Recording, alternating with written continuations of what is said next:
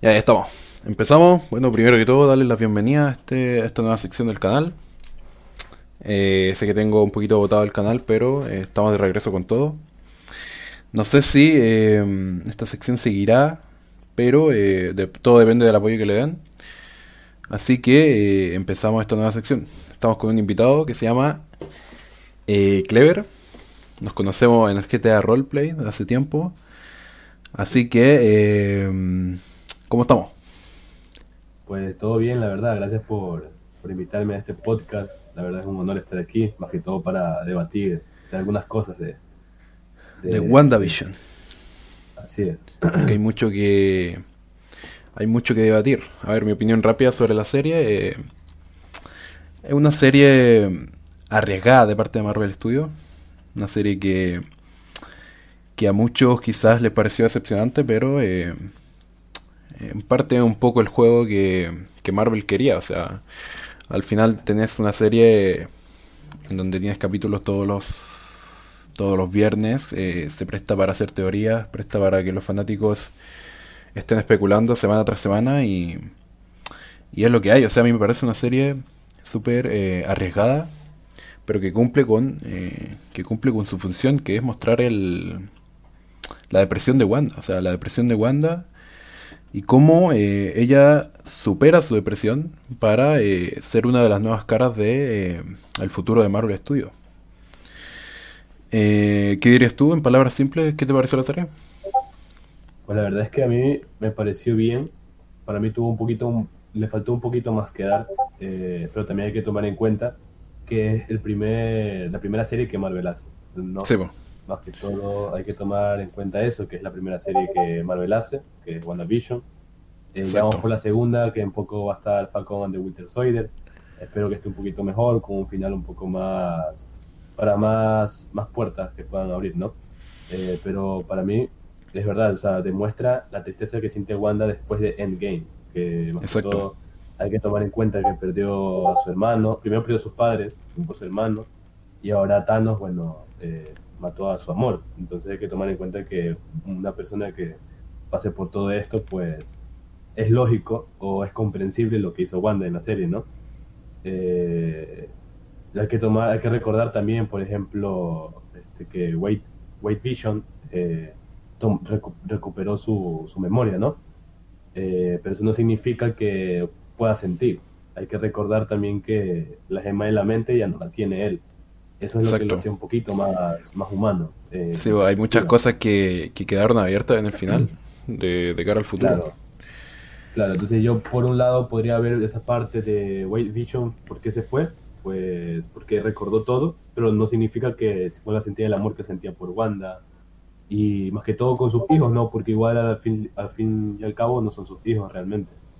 Eh, eh, también hay que de- destacar eh, lo que hizo Hayward, ¿no? Eh, volver a reanimar a Visión. Eh, eso estuvo mal, porque lo trató de cierta parte como un objeto, una propiedad, ¿no? Eh, hay que recordar que si él se toma en cuenta como propiedad, no sería propiedad del gobierno, sería propiedad de Tony Stark, que ya está fallecido, o de Wakanda, porque fue hecho con Vibranium de Wakanda, ¿no? Exacto. Eh, Vibranium robado por Ulysses Claw de, en Age of Ultron, que pudimos observar que se lo vendió Ultron, ¿no? Exacto. Eh, y al fin y al cabo, eh, Banner y Tony fueron los que metieron la interfaz Jarvis. O sea, ellos en pocas palabras le dieron la vida.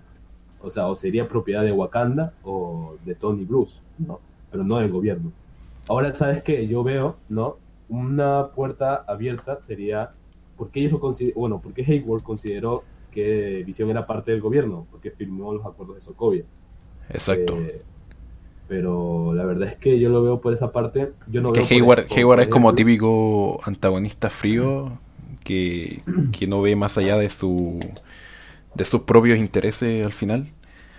Exacto, para quedar bien Y- él, ¿no? Y más que todo. Exacto, en la serie eso lo refleja muy bien porque, como tú dices, o sea, a él no le interesa Visión. De hecho, cuando Wanda va a, a ver el cuerpo de Visión, no tiene intención alguna de devolvérselo. eh, Claro. Él dice fríamente siquiera- eh, que ella tiene el poder tiene para... Exacto. Él dice de una manera fría que él tiene poder, el poder de hacerla funcionar, de hacerlo volver a funcionar, tratándolo como si él fuera una máquina. Y luego corrige, eh, al ver la cara de Wanda, corrige y dice, perdón, volver a la vida. Entonces, de un principio vemos que él no, no aprecia en realidad la vida que tiene Visión. Porque más que un robot, él, él evoluciona. Lo vemos a través de la saga, lo vemos evolucionar. Si tú ves al Visión de la era de Ultron y lo comparas con, qué sé yo, el de Infinity War, que es el último que vimos antes de su muerte, eh, entonces el personaje va evolucionando tanto físicamente, como podemos ver en la serie, perdón, en la saga, eh, y tanto eh, emocionalmente, fisiológicamente, podemos ver muchos cambios en el personaje. Sí, es verdad, o sea, sí, como, como tú dices, si comparas al Visión de Age of Ultron, que fue la primera vez que lo vimos, al de ahora, ha evolucionado tanto este, mentalmente como sentimentalmente. Ha aprendido a sentir más, a amar, entre Exacto. ¿no? Sobre todo amar. Entonces, ajá. Lastimosamente, bueno, en el visión original lo vimos morir en, y que no regresó en, este, en Infinity War, ¿no? Exacto. Eh, pero ya te digo, o sea, más que todo, estuvo mal de parte de Hayward, yo creo, ¿no? Porque hablando de temas legales, ¿no? O sea, no sería propiedad del gobierno, sino de Tony, de Bruce o de Wakanda. se hizo con vibranium robado de, de Wakanda. Eh, eh, o más que, o más que una propiedad también eh, podría ser un ser independiente. podría ser porque la adquiere conciencia, incluso tiene un testamento, como le dicen en la serie. Claro. Entonces, también hay una posibilidad de que de que él fuera un ser independiente y que lo traten como cualquier ser humano. Sí, es. Eh, estuvo mal de parte de, de, Sword, más que todo de esa organización, por no tener bajo control a Hayward, ¿no? Se supone que tendrían que, tener a todos sus trabajadores al tanto, pues, ¿no? Exacto. Eh, pero bueno, no fue el caso aquí con, con Hayward, que hizo todo esto y a las narices del gobierno y entre otras organizaciones y la verdad es que no... ¿Qué te pareció el final, el final de Hayward? Pues la verdad es que hay que ver qué pasa. Igual se, lo ve que se lo llevan, pero hay que ver si. ¿Creéis que vuelva o, ya desechado el personaje? Mm, no, yo creo que ya hasta ahí llegó el personaje. sí, porque es como no es un personaje memorable. Es que, exacto, es lo mismo te iba a decir. es como, un personaje que esperes ver en, otra película, ¿verdad? o serie. Un ejemplo, ¿no? Como vamos a ver en Falcon de Winter Soldier, no es un personaje como Baron Zemo que vamos a volver a ver. Que mm. pueden volver a utilizar. Exacto. Eh, bueno, pasemos a eh, el siguiente punto, que sería el top 5 momentos de la serie. ¿Cuál es el tuyo? el mío. A ver. Eh, bueno, la serie fue de menos a más, claramente. O sea, podemos ver que los primeros capítulos a muchos los decepcionaron. O sea, también hay que destacar que, los fanáticos venían de eh, Infinity War, Endgame. Y de repente que Marvel Studios te meta aquí un sitcom de los años 70 con Wanda y con Vision fue fue sorpresivo para tanto para los fanáticos como para mí. Fue muy atrevido para Marvel Studios. Fue muy atrevido para Marvel Studios. Pero a la vez, eh, en mi opinión, hace que el producto adquiera mucho más valor. Porque Marvel como te dije anteriormente, te saca de, eh, de la zona de confort, o sea, de lo que estamos acostumbrados finalmente. En el cine podemos ver... Claro, no son, no son monótonos. No Exacto, es que Marvel tiene un prototipo de películas en donde la mayoría son eh, finalmente parecidas, o sea, tenía un héroe, tenía un villano. Eh, el villano lo derrotan, por ahí hay comedia, quizás en algunas películas más, en algunas menos. Mm, al final el villano muere y, eso sería lo que ha hecho que el universo cinematográfico tenga tanto éxito quizás son las conexiones, que es lo que eh, ha hecho Marvel Studios de una muy buena manera y que a lo largo de los años eh, han, los fanáticos hemos sido compensados con Avengers Endgame y con Infinity War. Claro, hablando de eso, con, con el final que, que, bueno, como vimos a Wanda, no queda claro del todo, ya después aclarará, ¿no? De que si Wanda se volvió mala o está loca o, sigue siendo buena, porque como vemos... Sí, pues es que también eh, eso pues, plantea muchas cosas para el futuro de la serie y, Y que vamos a, ver, pues no tengo un hype para, para el futuro, ¿no? Pues. Ya, hablando del top, eh, yo diría que en quinto lugar tendría, eh, destacando los primeros capítulos, los momentos creepy, por así decirlo, que fueron los mejores momentos de los primeros capítulos. Cuando, cuando mm, el jefe de Mr. Hart, creo que se llamaba, cuando el jefe de visión se empieza a atorar ahí y la señora le dice stop, stop, eh, y empieza a mirar a Wanda, que le diga, y que a fin de cuentas le está diciendo a ella stop. Entonces esos momentos que rompieron totalmente el primer episodio y el segundo, el segundo tenemos a... Ah, lo del avión, lo tenemos en el segundo, lo del helicóptero rojo. Tenemos lo de que uno ya se imaginaba por todo el tema de las teorías y eso que, que era Sword por el logo también que se ve en el helicóptero. Tenemos eh, el momento Doti, que el momento Doti me gusta mucho. Que fue cuando. Eh, cuando eh, está Wanda hablando con Doti, empieza a sonar la radio, que luego descubrimos que era Jimmy Who.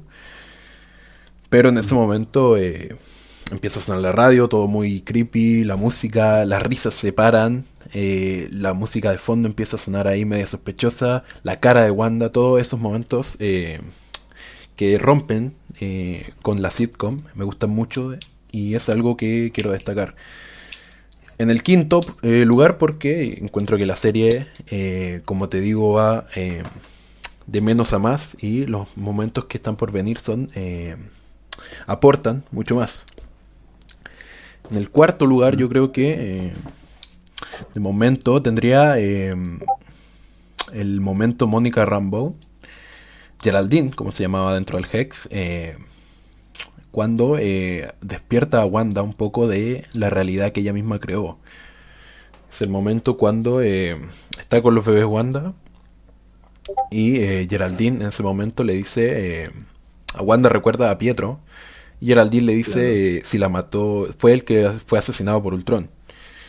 Entonces ese momento también me gusta mucho, porque te no solo saca a Wanda del trance, sino que a ti te vuelve, te recuerda a que estás en el universo cinematográfico de Marvel. Porque en ese entonces tenemos sitcom, tenemos sitcom, pero eh, y tenemos pocos indicios de, de lo que está pasando afuera, de la realidad.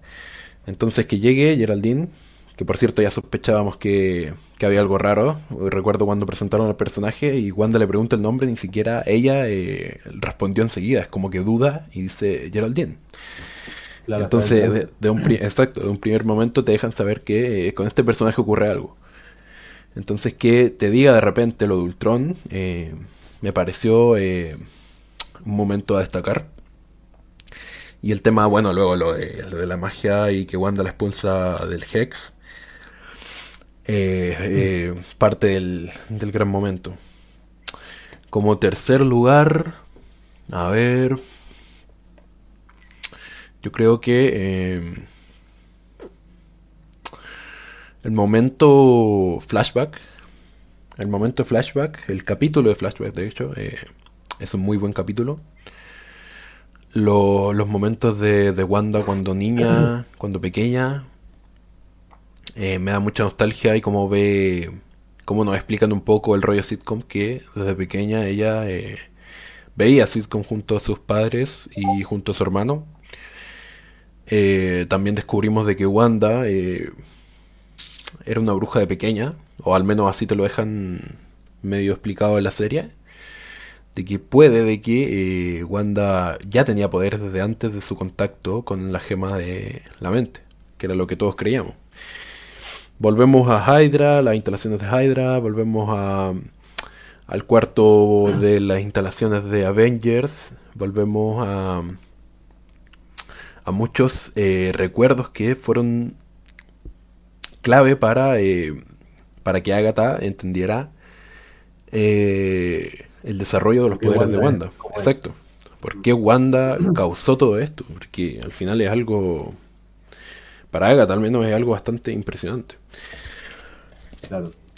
Esto como tercer lugar, el momento Agatha, no sé si incluirlo porque al final todos sabíamos que Agnes era eh, Agatha Harkness. Tú lo sabías, ¿cierto? Claro, claro.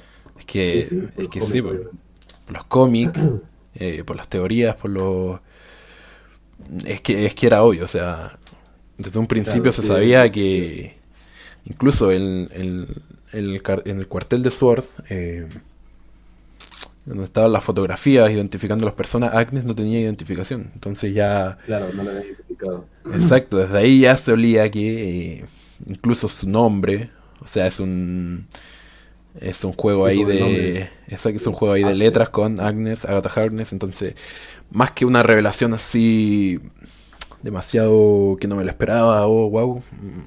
No fue la verdad. O sea, yo creo que la mayoría estamos de acuerdo con esto. En que no fue la revelación de la serie. Todos sabíamos que Agnes era Agatha Harkness. Quizás los que no han leído cómics o los más despistados no sabían y se sorprendieron, pero la mayoría de fanáticos no. Entonces no sé si incluirlo en este top. Como eh, segunda posición, lo que voy a incluir es eh, el momento en que Wanda crea la realidad. Me parece un momento brutal del episodio 8, si no me equivoco. Cuando ya vimos todos los flashbacks, llegamos al punto en que... Eh, llegamos al punto en que Wanda eh, eh, se encuentra la carta de visión. En donde Claro. llega a Westview. Vemos a todas las personas que han estado controladas por Wanda. Las vemos antes de, de que todo se desatara. Y eh, vemos como Wanda llega al lugar, se planta ahí a llorar y de repente, ¡pum! O sea, estalla todo. Me parece una escena brutal. Como Wanda Claro, con toda esa rabia, exacto, con toda esa rabia que tiene dentro, eh, explota y sin, ella misma quererlo, sin darse cuenta, porque al final de cuentas lo hace involuntariamente. Claro, no se acordaba ya tampoco. eh. Sí, pues en la misma serie te lo dicen, que, que no se acordaba cómo pasó todo esto. Entonces me parece un momento brutal. Eh, cómo se va creando todo, cómo el Hex se va expandiendo, cómo el momento en que crea visión, porque todos pensábamos, claro, las teorías de que eh, de que se había robado el cuerpo exacto, de que estaba con un muerto y todo eso. Me parece brutal el tema de, de cómo crea visión, porque eso sí que fue una sorpresa. Yo creo que nadie se esperaba de que eh, Wanda lo crease de la nada, o sea, de la nada, absolutamente de la nada. Como dice ella, es sobre la parte de, de la gema de la mente, pero lo crea de la nada, al igual que a sus hijos, al igual que eh, esta realidad. Ese me parece un momento brutal. Un asterisco para el momento, antes de llegar al primer lugar, voy a dar un asterisco al momento eh, Pietro.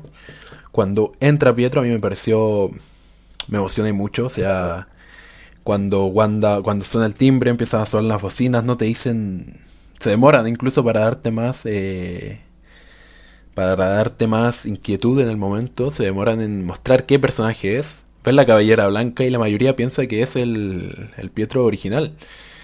Y es cuando, Claro, es cuando da vuelta la cámara y ves al Pietro de, de los X-Men, de Evan Peters. Y eso me parece un momento brutal a pesar de todo lo que haya pasado con- después con el personaje, que ya vamos a hablar de eso. Pero eso también me parece un momento brutal y, y un momento a destacar de la serie. Como primer lugar, eh, es difícil. Eh, pondría otro asterisco al momento final de la serie que me da mucha pena. eh, la despedida de WandaVision. Me da mucha... Ya la mayoría, yo creo que... Mucha, visión. Exacto, muchos lloraron en esa escena cuando le dice a los niños eh, gracias por elegirme. Exacto, da, da mucha tristeza ver cómo se despide. Eh, pero a la vez igual da un poquito de satisfacción ver cómo Wanda por fin está superando su, su depresión y sus traumas del pasado. Y que era un poco el objetivo de la serie que vemos que se cumple finalmente. Y eh, bueno, ese, el asterisco va pa- para ese momento, o sea, es un momentazo también. Y el primer lugar que quiero destacar es Wanda convirtiéndose en eh, Scarlet Witch. Con su traje me parece... Es debatible si es el mejor momento, pero eh, personalmente me parece eh, un momento brutal. Como yo no me lo esperaba, la verdad. O sea, ver, ya nos mostraron el traje de los cómics y yo con eso, la mayoría de fanáticos con eso estábamos felices, pero nunca me esperé ver eh, el traje oficial ahí, tipo Marvel Studios, de los cómics. O sea, con la corona, con con ese pelo. Con su gabardita roja. Ujú. Exacto, fue, fue un momento brutal también. Y eso, me enrollé, eh, te toca.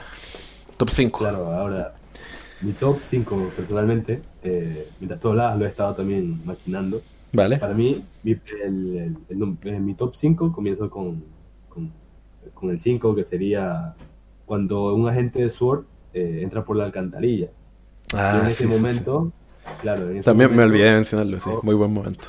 Yo, yo sí, yo impacté porque yo decía, en ese momento Visión se dará cuenta de lo que está pasando. Porque como podemos ver, eh, Wanda sale con Visión a la calle y Visión se queda en trance, como que, ¿quién es él? ¿O qué pasa? ¿no? Sí, pues. Entonces yo en ese momento dije, se dará cuenta de todo lo que está pasando. Pero bueno, vemos que Wanda modifica la realidad y, y bueno, no, no se enteró de nada. Pero ese es mi top, eh, mi número 5 con el que ¿no? El top 4 sería lo de Geraldine. Como tú también le decías, más que todo, más que por la revelación, fue porque fue mencionado Ultron. Porque ya Sí. desde, el, desde hecho fue Ultron no... De hace no mucho tiempo que no lo he mencionado. Claro, entonces ya con eso, yo escuchaba la palabra Ultron, yo enloquecí personalmente. dije, wow, claro. eh, y más que todo como la- lo que Geraldine se dio cuenta en ese momento, eh, bueno, Mónica se dio cuenta en ese momento de lo que pasaba. Bueno, como vemos que Wanda también se enfurece porque en cierta parte recuerda su pena, que sería la muerte de su hermano Pietro, el original, ¿no? Eh, y vemos que luego de eso le expulsa del Hex. En ese momento yo pensé que tenían los poderes, ya bueno, en ese momento creo que adquirió sus poderes, porque con el Mm. poder de Wanda, creo que de cierta forma, con el, con el choque del Hex y el poder de Wanda, yo creo que ahí adquirió ya sus poderes. Bueno, eh, en número 3 yo tendría este eh, el capítulo en el que se nos muestra lo que pasa fuera del Hex. Vemos en, cierta parte cuando vemos que Mónica regresa del, del blip, eh, del chasquido de Thanos, vemos que murió su madre, la amiga de la Capitana Marvel, ¿no? Murió. Mm. Vemos cómo ella reacciona ante todo esto. Y bueno, vemos que va a Westview con, con Jimmy Who, ¿no? Entonces, bueno, se nos da a entender ahí un poco más y se nos queda un poco más claro todo lo que pasó eh, para que, o sea, se nos da a entender un poco más claro todo lo que había sucedido eh, para la creación del Hex, ¿no? Sí, el momento, el momento blip eh, es muy bueno, la verdad. Momento blip es Claro. muy bueno. Y me faltó decirlo también porque en Far From Home vimos un poco el lado más humorístico, Ah, sí. un poco más cómico, de cómo aparecían ahí en la cancha, pero aquí lo vimos tal cual, estilo Avengers, en game, como volvió la gente. Ese, ese fue un buen momento, la verdad. Sí, Claro, ahí vemos cómo, cómo, mo- o sea, cómo ciertas personas volvieron del blip, pero lastimosamente algunas me imagino que no encontraron a sus seres queridos, ¿no? Eh, como fue el caso de Mónica. exacto. Eh, o incluso la, la impresión de volver al, al mundo y ver a sus seres queridos ya más grandes o más ancianos, entonces, o con, o con novedades, ¿no? Exacto, y son Eh, preguntas que a la final uno se hace, uno se hace y te las Claro. responden acá porque uno siempre se pregunta qué pasaba si, no sé, po, alguien estaba dormido mientras el chasquido de Thanos la hacía desaparecer. Claro, Y aquí te la responden, claro. aquí te lo responden. Y así con muchas es. interrogantes que quizás veremos en el Sí. futuro. Entonces, también ahí fue el primer vistazo que se nos dio a Hateworld, bueno, después del blip, ¿no? Eh, por parte de, de Mónica hacia él, ¿no? Se nos muestra cómo, cómo lo observó a él y incluso le dice que ya no era, lo ascendieron, ¿no? Que ahora es director de SWORD. ¿no? Exacto. Entonces, eso también vemos cómo ella entra al Hex y bueno, ahí se nos muestra todo y al, final, al finalizar el capítulo se nos muestra también que ella sale del Hex cuando fue que Wanda la, la expulsó del Hex, ¿no? Eh, en el número 4 tendría yo los flashbacks, ¿no? Eh, se nos muestra ahí eh, ciertas incongruencias que teníamos sobre el pasado de Wanda, ¿no? Mm. Siempre se nos, más que todo en Age of Ultron, se nos mostró, bueno, se nos dijo, ¿no? Que los padres de Pietro y Wanda Maximoff habían fallecido, pero nunca se nos mostró un flashback en sí. Entonces ya Exacto. en esta serie se nos mostró cómo fue, ¿no? Con el misil Star Industries, eh, todo eso, vemos que Exacto. Wanda, con su, parece que se nos da a entender, ¿no? Y se nos muestra que, que Wanda tenía sus poderes desde niña. Claro que no tan, como, no tan, tan desarrollados como los tiene ahora, pero los tenía, ¿no? Eh, ahí se nos muestra eso. También después pasamos, hace tiempo, eh, bueno, cuando los Vengadores estaban aún unidos, ¿no? Antes de, de Civil War. Eh, se nos muestra la habitación de Wanda, que incluso tú me llegaste a decir y yo también, ¿no? Que pensamos que era Exacto. la escena Sí. decía el Capitán América hablando con Wanda. Yo, yo sí ya veía al capitán ahí saliendo, pero Claro, lamentablemente no lo tuvimos. Sí, yo enloquecía sí el Capitán, ¿no? Sí, Porque en cierta forma es, es, es un ejemplo, ¿no? A seguir el Capitán. exacto. Aunque uno no se lo esperaba, o sea, na- na- yo creo que al empezar la serie nadie decía que iba a aparecer el Capitán América, pero al ver la habitación de Civil War, exactamente la misma que comparte en escena, eh, da la sensación de que va a aparecer. Claro, yo pensé que ese era uno de los cameos que tanto decían, bueno, el que no se nos mostró Sí, eh, en los últimos capítulos. Bueno, eh, también vemos como eh, volvemos con Hydra, ¿no? Que aún no sabemos si Hydra o no sigue activa, aunque mm, debería, creo. ¿No? Mm, no, no sé. Pero bueno, eh, y se nos muestra otra vez a Hydra, los experimentos que tampoco se nos había mostrado en Age of Ultron, solamente nos- se nos dio a entender, ¿no?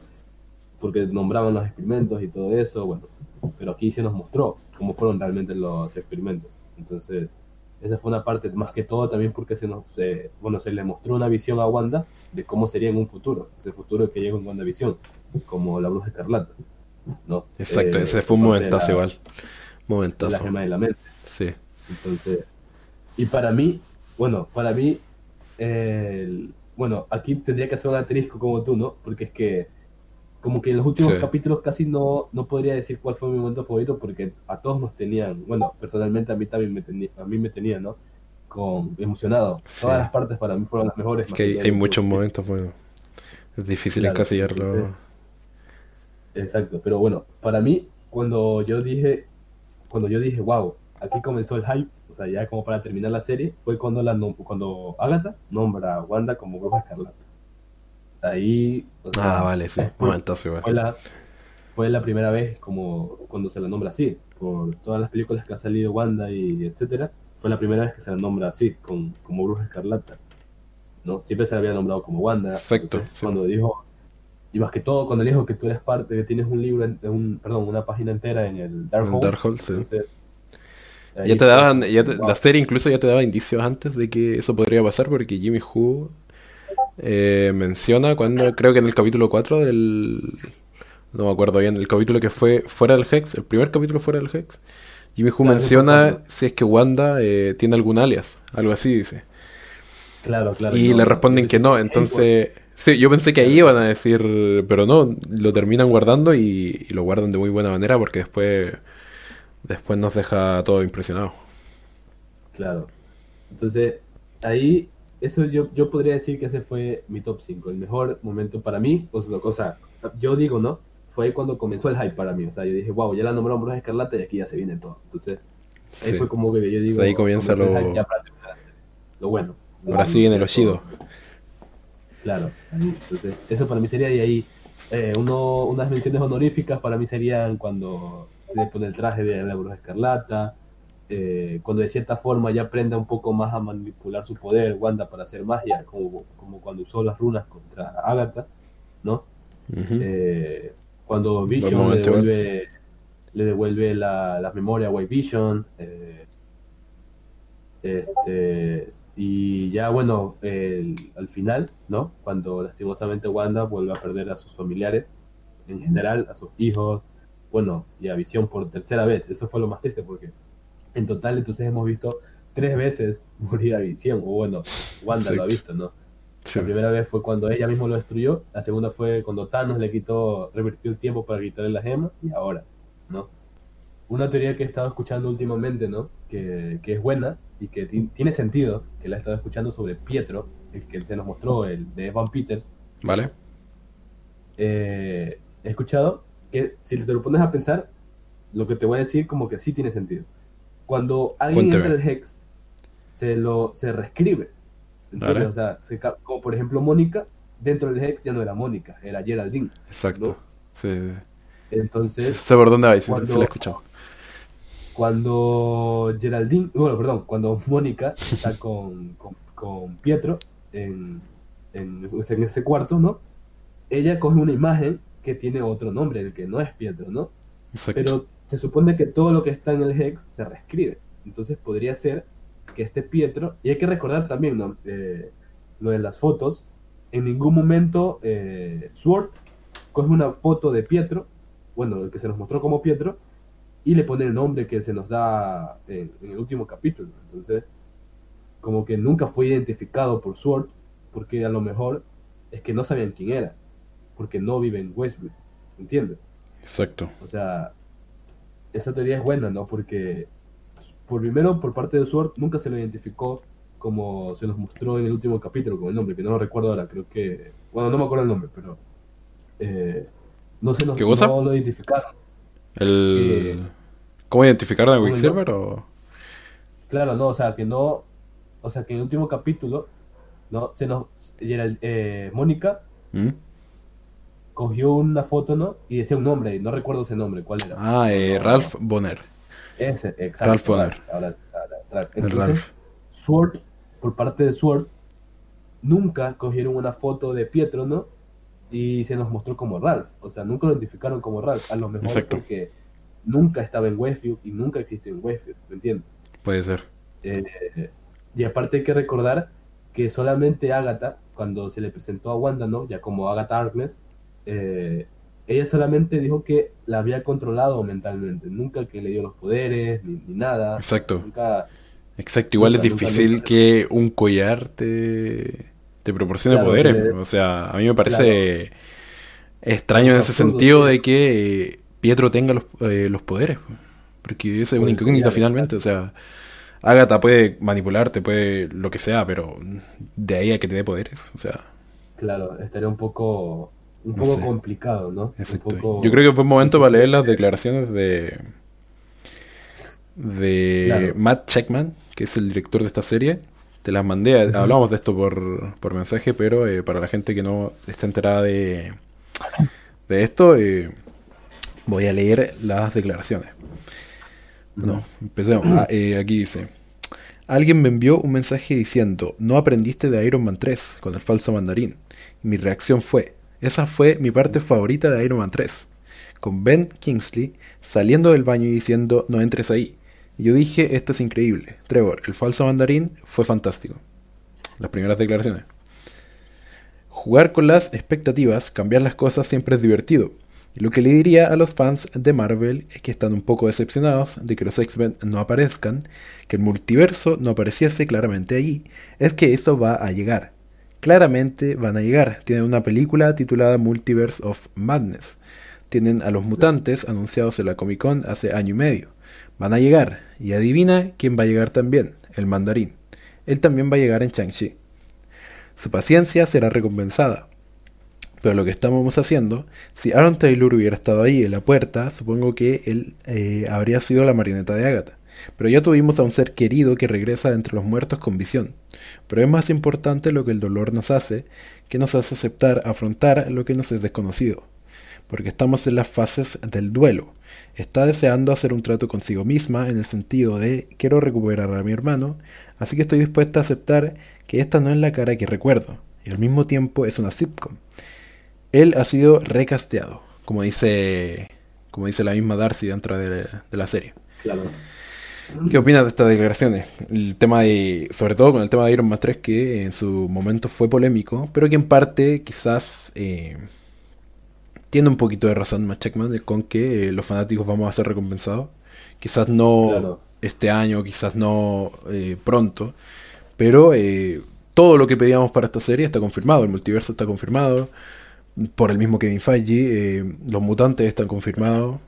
En algún momento Claro, los tienen que incluir. Los cuatro fantásticos están confirmados. Quizás eh, las expectativas de eh, los fanáticos han sido mm, demasiadas para una serie que finalmente trata de Wanda y Visión. O sea, quisieron... eh, ese es un problema que, que le he visto a los fanáticos en cuanto a esta serie, que quisieron ver demasiado.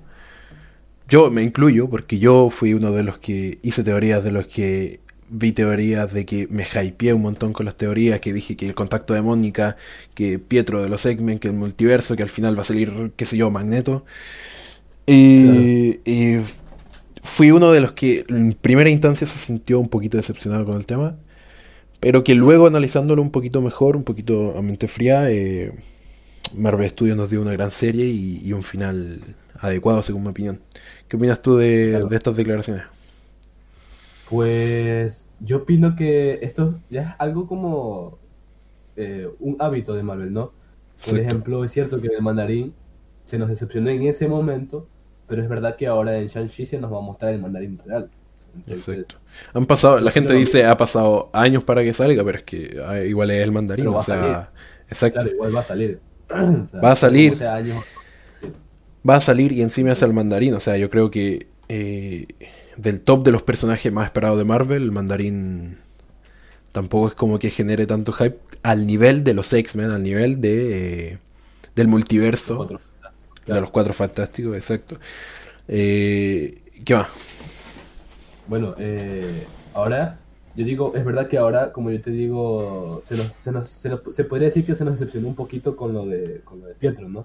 Pero a lo mejor, quién sabe que al final, en algunos años, o pronto podría ser en, Doctor Strange, o, en otra, o en otra ocasión, se nos muestre a un Pietro, o incluso se nos introduzca a los X-Men. Porque quién quita que a lo mejor eh, es verdad, eh, este Pietro que vimos se llama Ralph, sea Ralph, y bueno, toda esta teoría que te estoy comentando no es real y es rap simplemente, y ya. Pero quien quita que a lo mejor en algún futuro, en alguna ocasión, se nos va a mostrar al Pietro de Evan Peters, o sea, con su misma cara, diciendo que es el, bueno, que se llama Peter, ¿no? Porque en los X-Men se llama Peter. Exacto, sí, pues por derecho le pusieron Peter, los X-Men. Eso al final, quien quita que se nos muestre al mismo Evan Peters como el Quicksilver de los X-Men. Entonces, no es impedimento que exista un Ralph con su cara y un y un X-Men Quicksilver con su cara. Eso no. Exacto, puede ser. Puede ser. Como por ejemplo, como vimos con JJ en, Spider-Man. Es la misma cara del JJ del Spider-Man de Tobey Maguire. Entonces. Exacto no, nadie quita que pueda tener su misma cara. Finalmente, en esta en esta realidad puede ser que sea Ralph Bonner, pero en la realidad que todos conocemos de los X-Men, puede que sea Quicksilver finalmente y termine eh, de alguna manera llegando al, al UCM. Puede ser. o que a la final, a lo mejor esta teoría que te, estaba comentando que la he oído, eh, se, se haga, ¿no? Que solamente el Hex lo que hizo fue reescribirlo. Y Yo encuentro muy buena esa teoría el vecindario en ese momento, porque hay que recordar que cuando Mónica coge la foto, el Hex aún estaba Exacto. ¿no? No es que se había deshecho, como vimos al final, que Wanda ya totalmente a su, a su 100% de, de porcentaje eh, destruye el Hex. Exacto. no sé si escuchaste que hay una escena eliminada. Hay esa posibilidad de que esa foto se haya Exacto. No sé si escuchaste que hay una escena eliminada. No sé si estaba al tanto de esto, pero eh, en la que, en declaraciones también últimas de, no sé si del director, creo que fue del director, eh, en la que declara que eh, había una escena eliminada que por el tema COVID, la, la, ah, serie se, se complicó mucho por el tema COVID, eh, tuvieron que eliminar un montón de cosas, y una de ellas fue una escena en la que los niños junto con Mónica y con Pietro, efectivamente, van en busca del Darkhold que eh, se encontraba en el sótano de Agatha y eh, de repente Scratch, que es el, conejito de, de Agatha, se convierte en un demonio. Eso me parece muy curioso porque eh, finalmente lo tenían, en mente. Creo que se filmó la escena y todo, pero por temas de postproducción no pudieron meterla. Por temas de efectos especiales y todo eso. O sea, igual es, debe ser complicado transformar a un conejo en un demonio. Debe tener su presupuesto y todo. y entiendo que el director haya querido darle prioridad a otras cosas. Pero me parece curioso porque efectivamente vemos un demonio, que es una de las teorías que eh, más han estado rondando. Mm, Se especulaba antes. Exacto, yo creo que la, que más sonó, el tema Mephisto, Nightmare, fue de lo que más sonó eh, dentro de la serie. Y también otro detalle es que vemos a Pietro junto a, eh, a Mónica y a los niños. Entonces quizás los planes originales para este personaje eran, otra cosa, exacto. Sino que aquí tomó otro rumbo ya por el tema COVID o por el tiempo, porque igual hay que recordar que algunas cosas se retrasaron por, por pandemia, ¿no? Exacto. Algunas películas que van a Exacto, de este hecho, de hecho hubiéramos visto ya, exacto, hubiéramos visto las películas que se van a estrenar este año y el otro ya hubiéramos visto casi la mayoría. Pero por el tema COVID, el año pasado no tuvimos prácticamente contenido de Marvel Studios. así, ¿no? O sea, Marvel prácticamente desapareció. exacto, exacto. El tema... El año pasado lo que tomó rumbo fue lo de DC. O sea, solamente sí. igual. Exacto. DC que, que en otro podcast podríamos hablar de DC también. Claro. Eh, Tenemos el tema troleo, o sea, el tema troleo encuentro que eh, Marvel Studios ya lo ha hecho antes, entonces deberíamos, no sé si empezar a acostumbrarnos, porque en el momento es bastante desilusionante, pero analizándolo, eh, en parte tiene razón el director. Lo de Iron Man 3, a mí en lo personal no me gusta. Y yo creo que a la mayoría de fanáticos no le gustó. A diferencia de Matt, eh, que sí le gustó, mm. bueno, la mayoría de fanáticos no le gustó.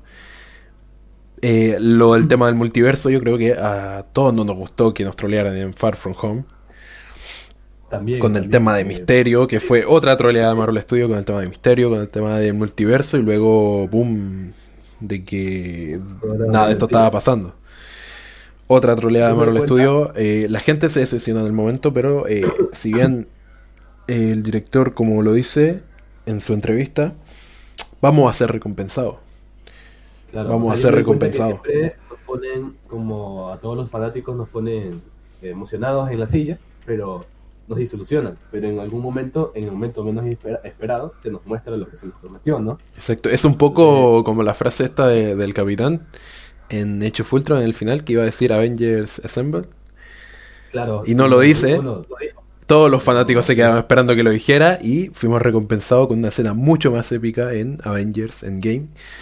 Claro. Y eso es un poquito a lo que juega. Exacto. Marvel. Esto es un poquito a lo que juega Marvel desde hace rato, la verdad, desde hace rato. Y que al parecer lo va lo va a estar aplicando en esta, en esta fase que, que no deja de ser una fase que está iniciando, que no deja de ser una, una fase que está prematura, o sea, está recién iniciando no solo la fase, sino que una nueva saga, porque ya vimos el final de la saga del infinito. la saga del infinito ya terminó, entonces está recién comenzando una nueva saga. Eh, hay que tener paciencia, eso es todo. Claro, como hay que tener paciencia. Anteriormente, ¿no? Se, se, va a hacer una trilogía con, bueno, se supone WandaVision, con Spider-Man y Doctor Strange. Exacto. Y después de eso imagino que viene una super mega saga, ¿no? Como, se nos, como fue la saga del infinito. Exacto. Eh, Espero. Que ya sea, ya sea Kang el Conquistador, o sea la invasión secreta. Porque, bueno, Ahí hay que ver, pues, porque...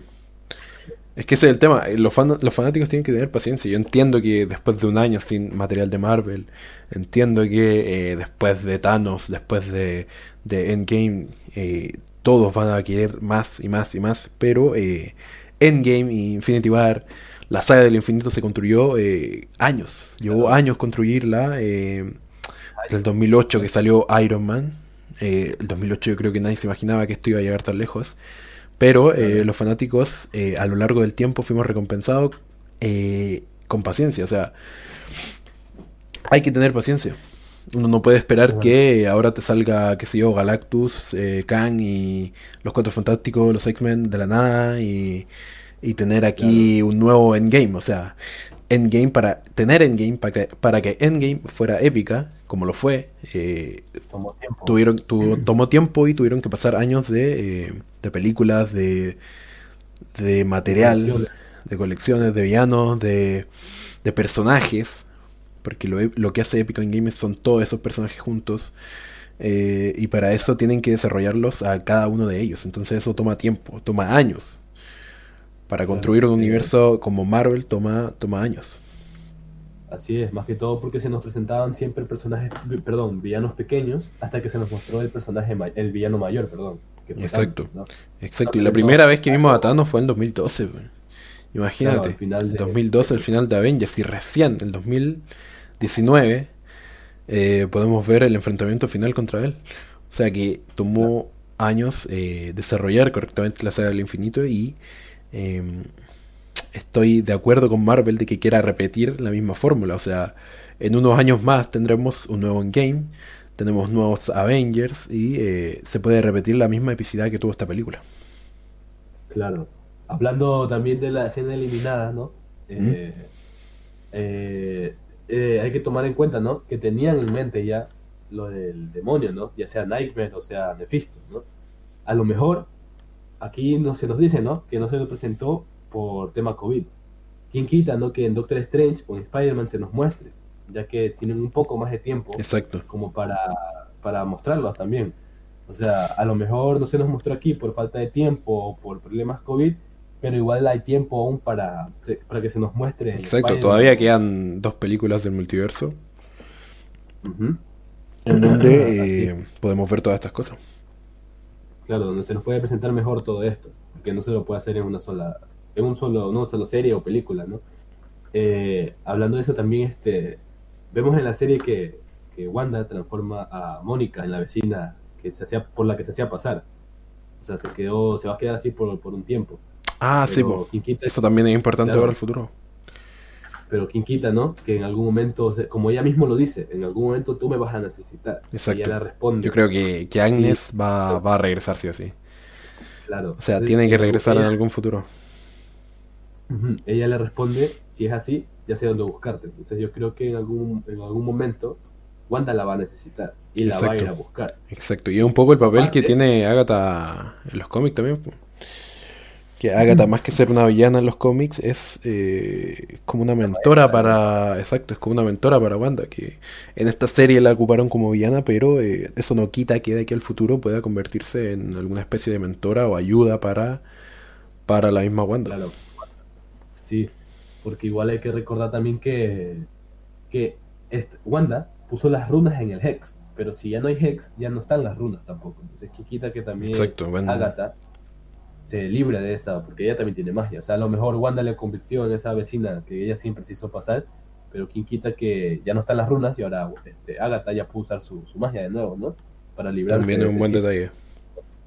Puede ser. Entonces, hay que tomar eso en cuenta. Y también que Wanda recién descubre sus poderes mágicos, por decirlo así. Porque ella lo que hacía normalmente era controlar mentes etcétera, ¿no? Pero ahora es por primera vez que, que ella dice, bueno, que se le, se le confiesa a ella, ¿no? Que tiene más, más puertas para abrir ella, ¿no? Con su poder.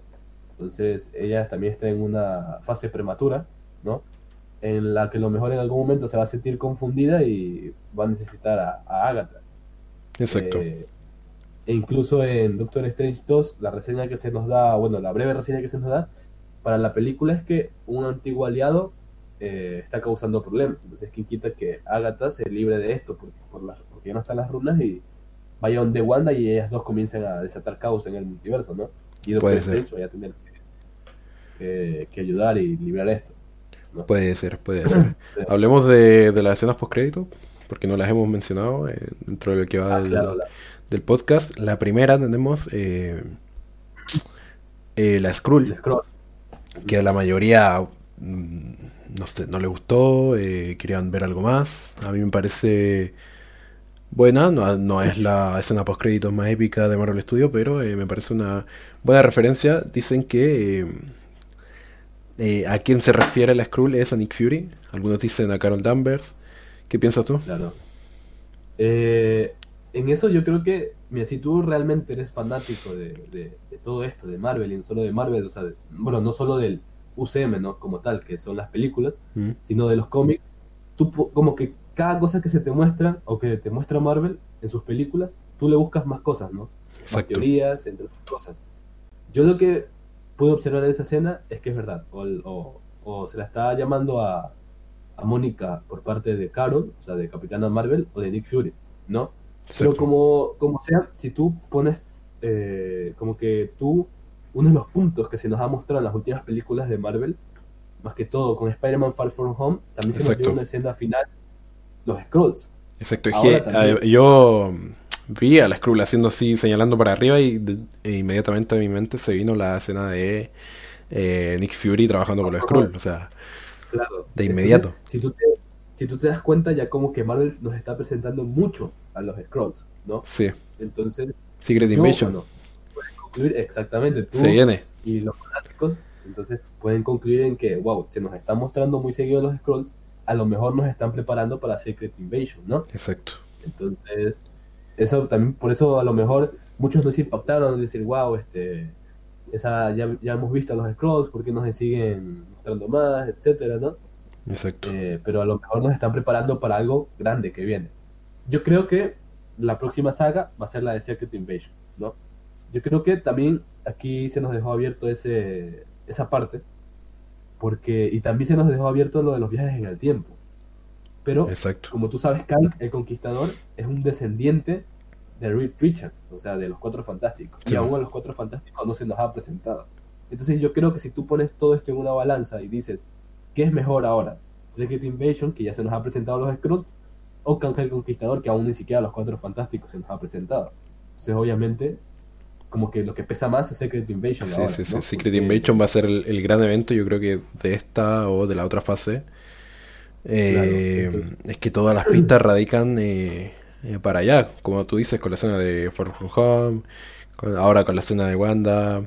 Nos presentaron a los Claro. Skrull ya en Capitana Marvel, con el tema de Sword, de que están en el espacio. claramente, claramente la cosa tira para allá.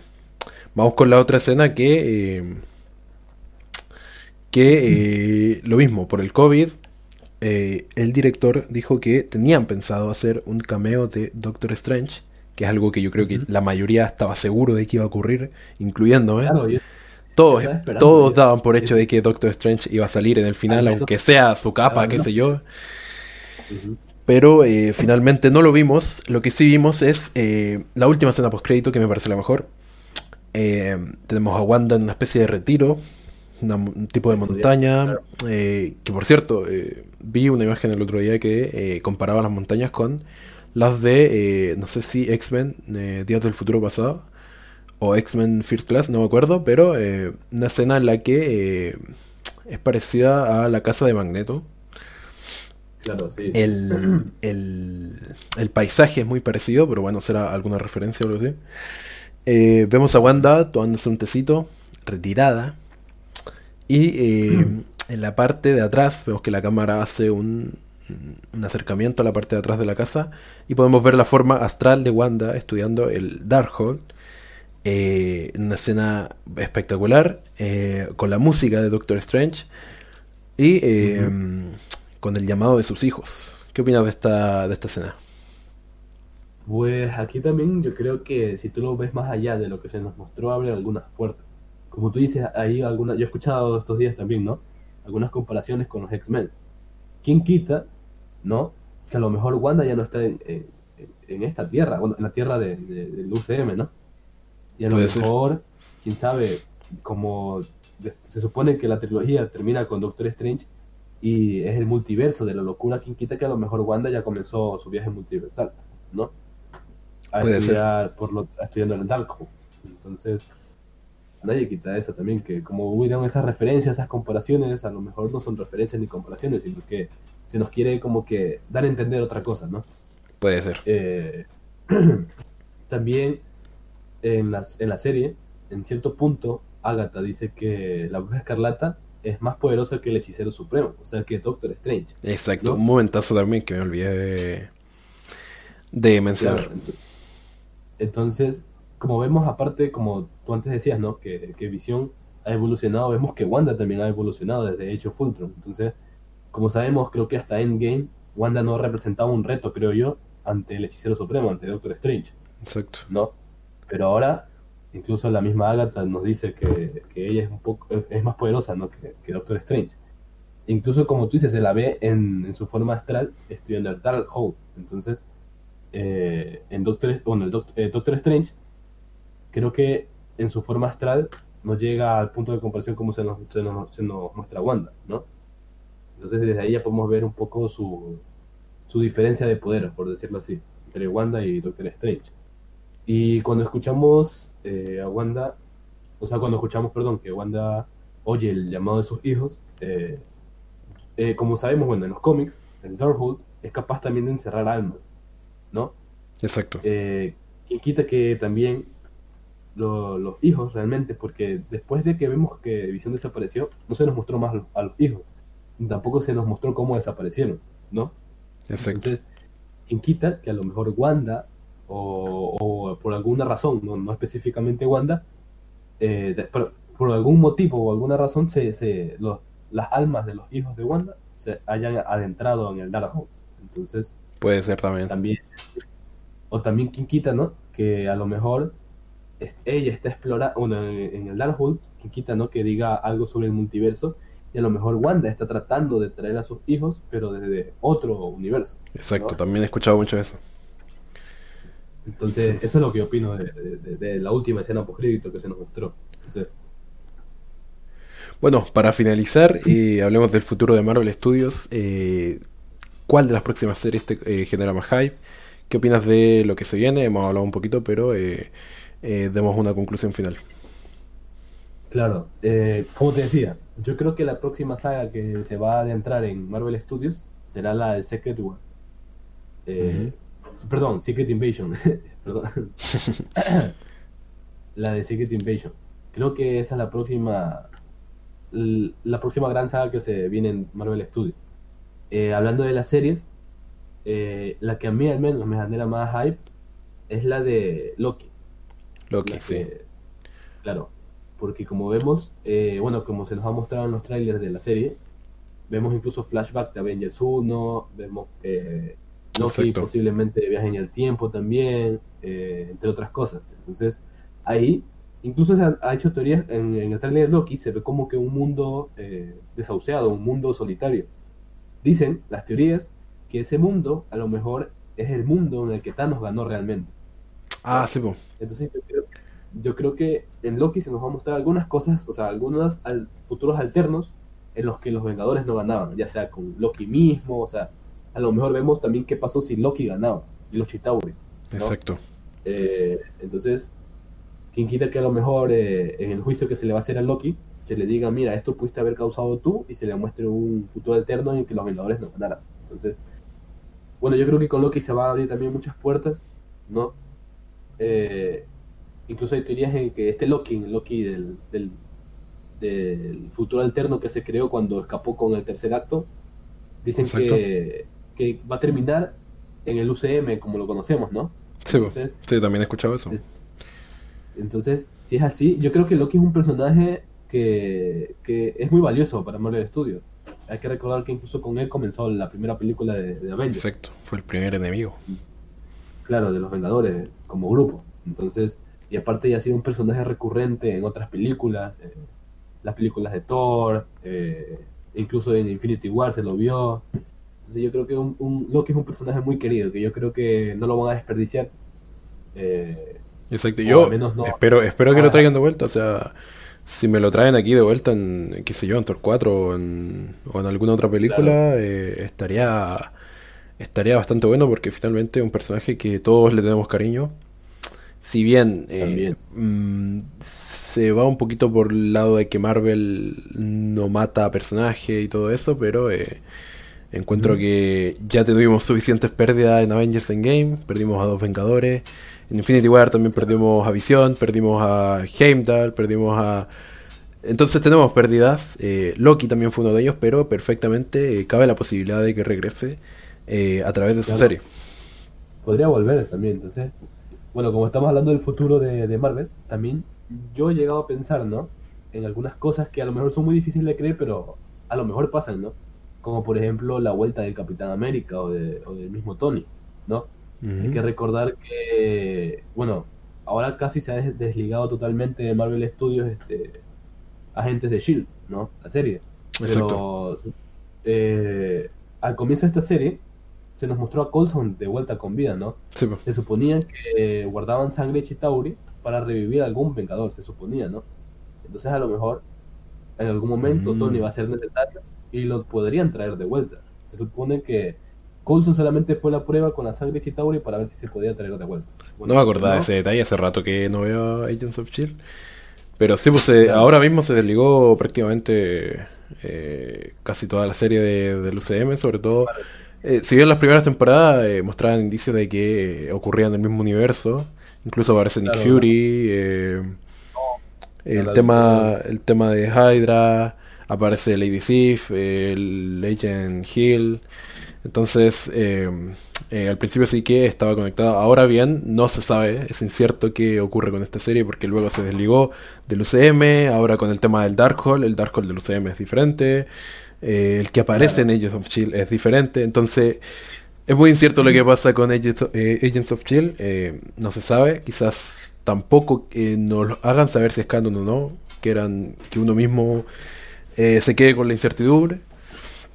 Claro. Pero puede ser, o sea, es un, es un detalle bastante importante. Claro, ese que mencionas.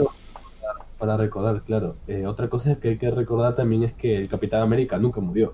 Solamente está viejo. Exacto. Él sigue vivo. Exacto. Yo creo que el Capitán, por lo menos en un cameo en un futuro, lo vamos a ver. Claro, a lo mejor en Falcon and the Winter Soldier se nos muestra viejo, o a lo mejor muere, porque hay que recordar que en el trailer que se nos presentó de, de Falcon and the Winter Soldier, eh, se, se los ven en cierto punto del tráiler vestidos de negro, llorando. Bueno, bueno Falcon llorando, ¿no? Sí. Entonces a lo mejor a lo mejor es el flashback del funeral de Tony, no se sabe, aunque yo dudo, ¿no? A lo mejor es mm. otra cosa. O, o, a lo mejor si es por la muerte del Capitán América. Tiene que sorprendernos porque ya falta poquito para el estreno de, de Falcon y... Eso sí, las declaraciones yo no voy a creer nada de ahora en adelante. Eh, aunque digan que va a salir, qué sé yo, Thanos, no, no, ya no les creo más.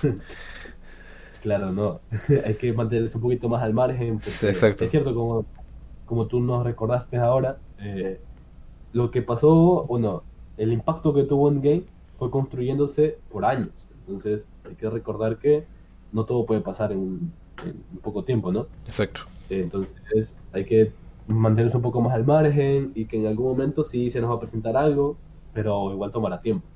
Entonces, bueno, hay que recordar, ah, bueno, como te decía, el Capitán América sigue vivo, pero viejo. Entonces, a lo mejor en esa escena fallece el Capitán América u otra cosa, ¿no? Puede ser. Aún. Puede ser. Eh, pero aunque yo dudo mucho que el Capitán América muera, porque aunque esté viejo igual, tiene el suero del super soldado. Entonces, creo que como que para que muera de vejez es un poco complicado, diría yo. Mm. Porque tiene, tiene el suero del, super soldado, que igual eso influye bastante. Su, en, su genes y todo eso. Sí. Claro, también había oído, ¿no? Que, bueno, creo que aún no está confirmado, pero habían dado declaraciones, creo, de que iba a haber alguna serie del Capitán América, creo. Ah, sí, sí, también he escuchado, pero en rumores más que nada. Claro. Eh, el tema de... Hay que, este, hay que recordar que en los cómics el Capitán América en cierto punto se hace llamar el nómada, ¿no? El, héroe sin hogar.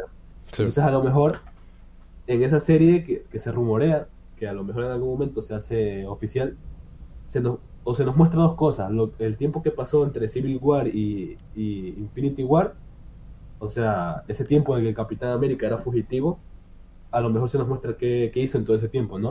Con Natasha y Falcon, o a lo mejor se nos muestra cuando fue a dejar las, las gemas del infinito, ¿no?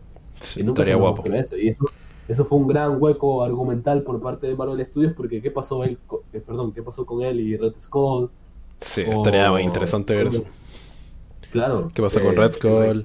¿Cómo, cómo devolvió la gema de la realidad a Jane? Eh, hay muchas, muchas interrogantes que, que despierta esa, esa parte de Endgame.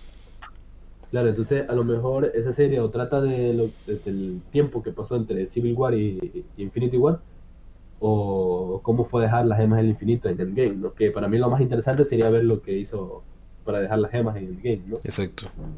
Muchos fanáticos esperan, pero bueno, hay que ver qué pasa, ¿no? Eh, entonces, bueno, en la serie de Falcon and the Winter Soldier también dicen que el varón Zemo usará la máscara morada por, por por ¿no? Bueno, que habían teorías de que usaba esa máscara porque él dice que solamente él, como Barón Zemo y Thanos fueron los únicos que vencieron a los Vengadores. Entonces, como en memoria de Thanos, usará esa máscara. Vale, vale, a eso no lo había escuchado. Está buena, está interesante.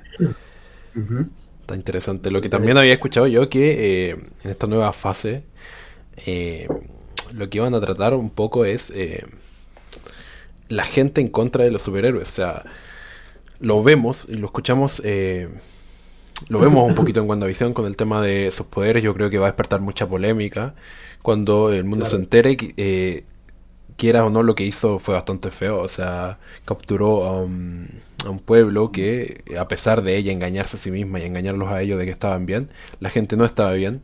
Me parece bastante fuerte lo que le dice la señora Hart, que es, eh, si es que no me quieres liberar, eh, entonces prefiero que me mates.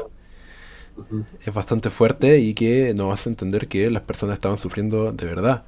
Eh, cuando el mundo se entere esto va a ser, yo creo que una polémica. Tenemos polémica con Spider-Man, eh, en Far From Home el final nos deja ahí entrever de que, de que va a haber polémica y eh, en el tráiler de Falcon and the Winter Soldier el Barón Zemo nos menciona de que los superhéroes no deberían existir. Entonces, eh, por ahí he escuchado varios rumores o comentarios de que en esta fase se va a tratar un poco ese tema, que es un tema bastante interesante también, de la gente contra los superhéroes que a fin de cuentas le han dado mucho al mundo en el UCM, pero que eh, en estas circunstancias actuales eh, están bastante eh, controversiales. Claro, ya se pone ya se cuestionan, ¿no? Porque ya que una vengadora como Wanda haga esto, ¿no? Exacto. que incluso en Far From Home, como tú dices, se nos presentó como que si Peter hubiera sido el malo en el final. Exacto. Misterio lo, lo, deja lo deja mal el, final de Endgame. Digo, de, de Far From Home entonces, ya como que esto es un poco más comprensible de que la gente se preocupe por los superhéroes. Entonces, incluso el gobierno da su propio Capitán América, que sería el... Exacto, exacto. Entonces, ya serían algunas cosas que en estas películas o series que vayan saliendo se van a ir tratando, ¿no? Y arreglando poco a poco, porque en algún momento el mundo va a necesitar de nuevo a los Vengadores y supongo que ellos van a estar ahí, ¿no? Los nuevos Vengadores serían. Los nuevos Vengadores. Eh, Así es, entonces habría que ver qué pasa con eso. Exacto. Bueno, para finalizar, ya tenemos una hora eh, y algo. Eh, como conclusión del podcast, ¿qué eh, opinas de la decepción de la gente sobre la serie? y una reseña muy cortita para, para finalizar. Mm, yo creo que la, o sea, yo creo que con esta serie, más que, es que como te dije al principio del podcast, ¿no? Hay que recordar que este es el primer proyecto de, de Marvel Studios haciendo una serie. Entonces, Exacto.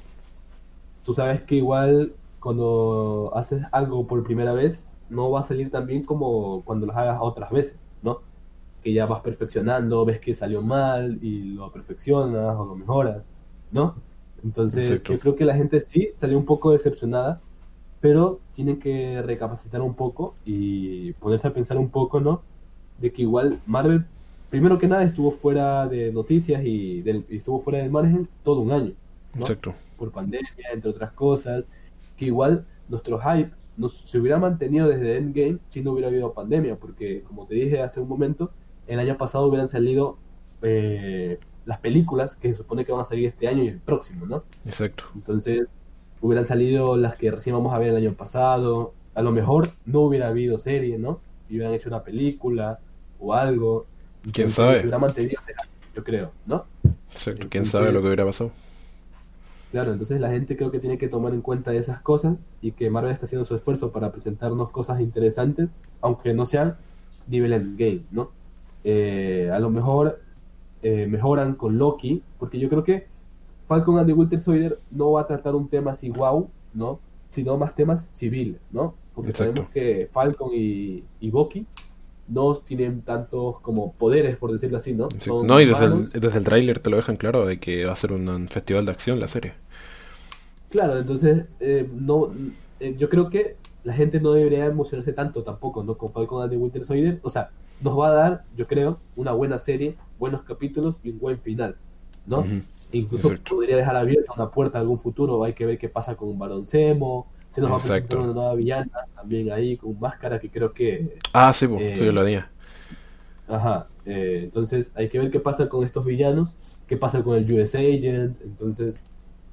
Eh, va a dejar una puerta sí, pero no creo que haya que hypearse tanto como para niveles multiversales o una nueva saga. Yo creo que no. Yo creo que un cambio se podría ver en Loki, como te digo, porque creo que se van a retomar los viajes en el tiempo por parte de la organización que tiene a Loki, ¿no? eh, hay que ver qué pasa con el mismo Loki. Y a partir de eso, eh, la gente que no se saca tanto del margen con su hype, ¿no? o con teorías, o sea, sino que... eso es lo más importante, porque eso es lo que jugó mucho en contra de esta serie. Fueron finalmente las teorías, las expectativas y expectativas finalmente que no fueron realistas. Claro, esperaban en, un solo capítulo, que era el último, que salgan los X-Men, que salgan los Doctor Strange, que se nos muestre Nefisto o Nightmare, que, que se nos muestre a, a, Tobey Maguire. Entonces, creo que era mucha, mucho hype, ¿no? Como que, como que también creo que fue culpa, ¿no? O sea, bueno, sí, sí fue culpa también un poco de los, de los actores, ¿no? De, sí, Elizabeth Olsen, porque Los actores no, no hicieron no pusieron mucho de su parte tampoco porque tenemos a Paul Bettany con la declaración de, del actor. Ahora todos empezaron a, a teorizar que si Magneto, que si eh, Patrick Stewart. todos se volvieron locos y luego Elisa Olsen con su declaración de, de su, del supuesto cameo tipo Luke Skywalker. Eh, los actores no ayudaron mucho, hay que, hay que destacar también. Claro, entonces como que tampoco ayudaron mucho en ese sentido y nos hicieron hypear más de lo que ya estábamos. Me incluyo porque cuando vi esta declaración dije, wow, va a salir, incluso van a haber 10 capítulos, van a hacer un capítulo. Sí, también decía. Y dice, wow, no, entonces, no, no fue así, ¿no? Entonces, y ahora hay que esperar meses, ¿no? Para ver, creo que se estrena en diciembre Spider-Man, ¿no? Eh, sí, diciembre. Y en marzo del 2022 creo que ya sale Doctor Strange 2. Entonces ya creo que en estos meses que se nos va a presentar estas series, eh, tomarlo con calma, verlo, hacer teorías, sí, pero no hyperse tanto tampoco, y apreciar lo que nos está dando Marvel Studio en cierto sentido, eh, porque se nos está mostrando más de lo que se nos mostró el año anterior, ¿no? que fue prácticamente nada. Entonces, Exacto. Eh, hay, que, hay que tomarlo como lo que es, el inicio de una nueva era para Marvel Studios, que o hace que crezca más el hype de las personas hacia Marvel Studios, o a lo mejor crea un declive para Marvel Studios, ¿no? Porque hay que recordar que más que todo eh, Chris Evans como el Capitán América y Robbie Downey Jr. como Iron Man eran un, atrayente para los fans de Marvel Studios. Exacto. Eran algo icónico para Marvel y ya no están. Entonces hay que ver qué pasa también con eso. Exacto, hay que ver quién ocupa su lugar. Eh, más que nada. Claro, por eso por eso están los cuatro fantásticos que se nos va a presentar, los X-Men. Hay que ver si estos grupos o estas películas eh, superan o igualan a, a, a, Robbie Downey Jr. como Iron Man y a Chris Evans como el Capitán América. Exacto. Aunque para mí va a ser un poco difícil para Marvel, pero tampoco. está la vara alta, está la vara alta, pero eh, yo creo que como hace las cosas Marvel Studios, tiene todo más que planeado. Que Feige, no tengo duda de que es un puto genio. Así que eh, le tengo fe, le tengo fe. Este año tenemos harto Marvel Studios. a pesar de que el año pasado no, no, tuvimos contenido, este año tenemos bastante. Tenemos series, tenemos WandaVision, Falcon, tenemos Loki. Tenemos películas como Black Widow, eh, Chang-Chi, Eternals, Spider-Man. Tenemos de parte de Sony, no sé si Morbius se estrena este año. Eh, tenemos Morbius, tenemos Venom 2. Entonces, hay mucho material habían teorías del mural que se presentaba en el tráiler. Sí, y también aparece. Aparece. Ah, mm, eh, Michael Keaton, el buitre, exacto. Hay mucho, hay mucho de que. hay mucho material este año, así que. Eh, paciencia.